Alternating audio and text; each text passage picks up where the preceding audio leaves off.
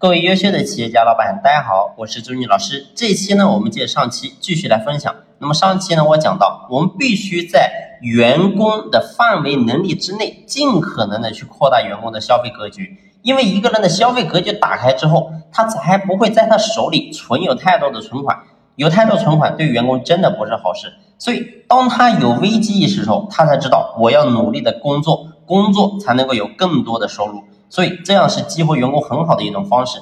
那么我们到底该怎么样去激发员工的消费格局呢？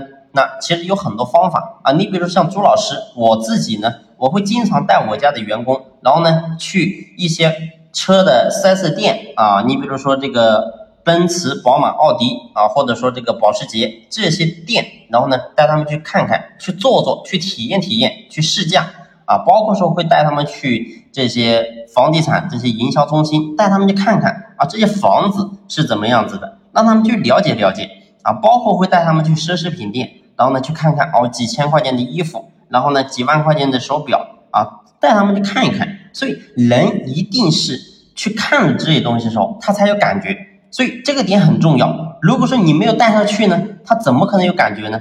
所以，我们作为老板，你天天讲讲讲，哎，说他们要大气一点，花钱大气没有用，你讲这些东西没有用，因为他没有感受得到。所以，只有你自己带他们去，哎，他自己去亲眼去看着，哎，确实不一样啊。这个好的车跟一般的车真的不一样，哎，这个房子贵一点就是不一样，装修就是不一样。所以，让他去感受这种感觉啊。只有当他有这种感觉的时候，他才知道，哎，我确实要努力，我努力一点，我也想要。买更好的车，我也想买买更好的房，哎，我也想买这个很名贵的这个手表。所以，当他有这个冲动、有这个追求的时候，不是一下子就调动起他的积极性了吗？所以，这是一些很好的方法。那么，我建议大家呢，也可以定期啊，带你家的员工去这些豪车店、然后四 S 店，包括说这些房地产的营销中中心，带他们都去看看，真的是激活他们很好的一种方式。